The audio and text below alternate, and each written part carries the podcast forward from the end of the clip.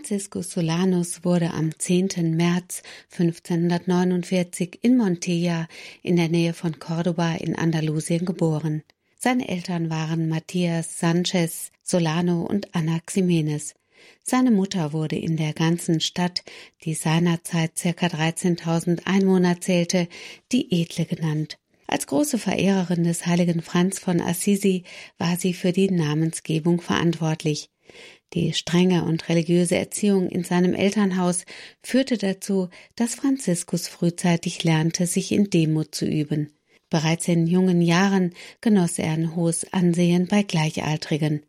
Franziskus besuchte zunächst das Jesuitenkolleg in seiner Heimatstadt. Er galt als fleißiger Schüler, war musisch begabt und las mit Freuden Biografien über Heilige. Mit 20 Jahren trat er dem Franziskanerorden bei. Seinerzeit herrschte eigentlich eine strenge Zucht und Ordnung in dem Kloster. Dem jungen Bruder war sie allerdings nicht streng genug. Somit griff er zu verschiedenen Methoden, sich noch heftiger zu kasteien. So soll er unter seinem Gewand einen rauen, mit Spitzen versehenen Gürtel getragen haben. Als Lager dienten ihm ein ausgehöhlter Lindenstamm oder raue Bretter. Zudem soll er sich als Ruhekissen einen Holzblock unter sein Haupt geschoben haben. Dennoch soll Franziskus, wenn man ihn antraf, stets froh und heiter und gut gelaunt gewesen sein. Mit 21 Jahren legte er die ewige Profess ab. Im Jahre 1576 wurde Solanus zum Priester geweiht. Sein Vater starb früh. Um möglichst nah bei seiner mittlerweile erblindeten Mutter zu sein, wurde er in das nahe bei Cordoba gelegene Kloster Aresawa versetzt. Zuvor aber wurde es ihm erlaubt, eine Zeit lang im Kloster zu Montilla zu leben, um seiner Mutter Trost zu spenden. Der Franziskanerorden gehört von jeher zu den sogenannten Bettelorden, so erhielt Franziskus die Erlaubnis, während seines Aufenthaltes im Montilla betteln zu dürfen. Er genoss nach wie vor ein hohes Ansehen unter der Bevölkerung, so dass die Spenden reichlich ausfielen. Bei aller Freude war es dem jungen Mann in seiner Bescheidenheit auch unangenehm, dass er in so hohem Maße verehrt wurde. Somit kam Solanus dankbar der Aufforderung des Ordens nach, sich doch endlich auf den Weg ins Franziskanerkloster von Arezawa zu begeben. Das Amt des Novizenmeisters nahm er dort allerdings nur widerwillig an.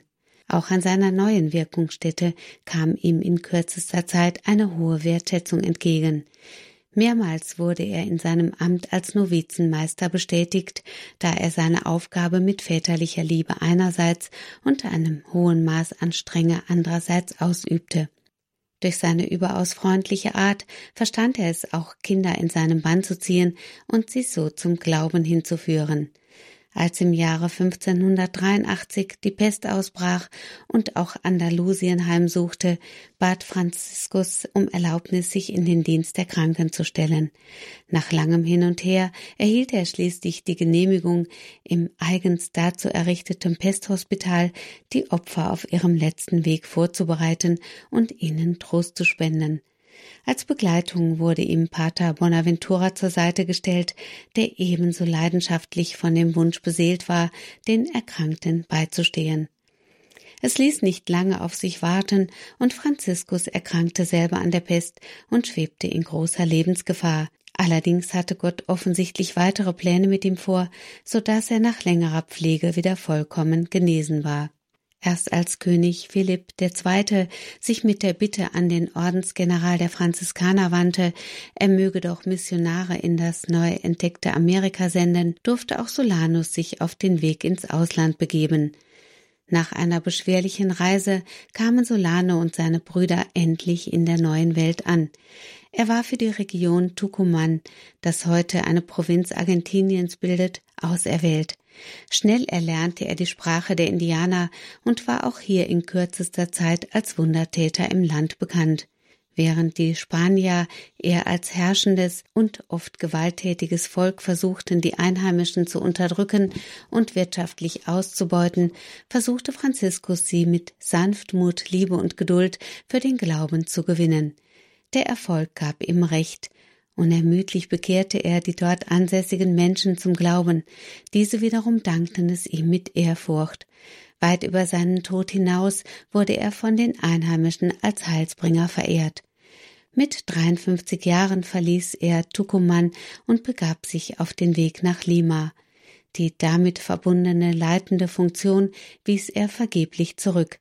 Aufgrund seiner Begabung wurden ihm immer wieder neue Führungspositionen anvertraut, während Franziskus immer inständiger darum bat, ihn doch lieber als Apostel in den Weinberg des Herrn zu senden. Am Ende gewährte man ihm den Wunsch, sich nur noch auf den Willen Gottes zu konzentrieren und sich um die Bedürfnisse der Bevölkerung zu kümmern. Nach langer, schwerer Krankheit verstarb Franziskus im Alter von 63 Jahren. Nach der Beisetzung fiel dem damaligen Vizekönig auf, dass man es versäumt hatte, von dem so tief verehrten Verstorbenen ein Bild anfertigen zu lassen. Als daraufhin das Grab geöffnet wurde, entströmte diesem der Legende nach ein lieblicher Wohlgeruch. Auch soll der Leichnam vollkommen unversehrt gewesen sein. Durch die unzähligen Wunder und Heilungen, die dem Verstorbenen nachgesagt wurden, strebte man schnell ein Selig- bzw. Heiligsprechungsverfahren an.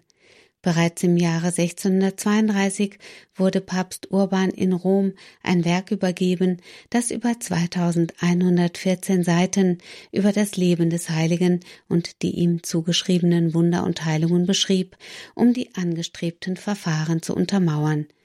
Während das Heiligsprechungsverfahren zunächst abgelehnt wurde, erkannte man das Seligsprechungsverfahren nach intensiver Prüfung im Jahre 1675 an.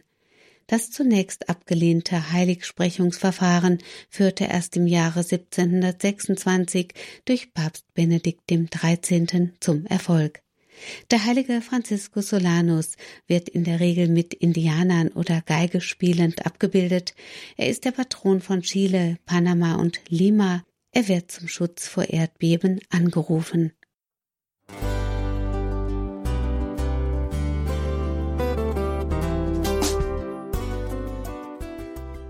Liebe Zuhörerinnen und Zuhörer, vielen Dank, dass Sie unser CD- und Podcast-Angebot in Anspruch nehmen.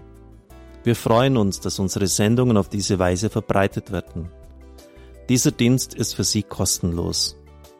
Für uns ist er allerdings mit einem nicht unerheblichen finanziellen Aufwand verbunden. Deshalb sind wir für jede Spende dankbar.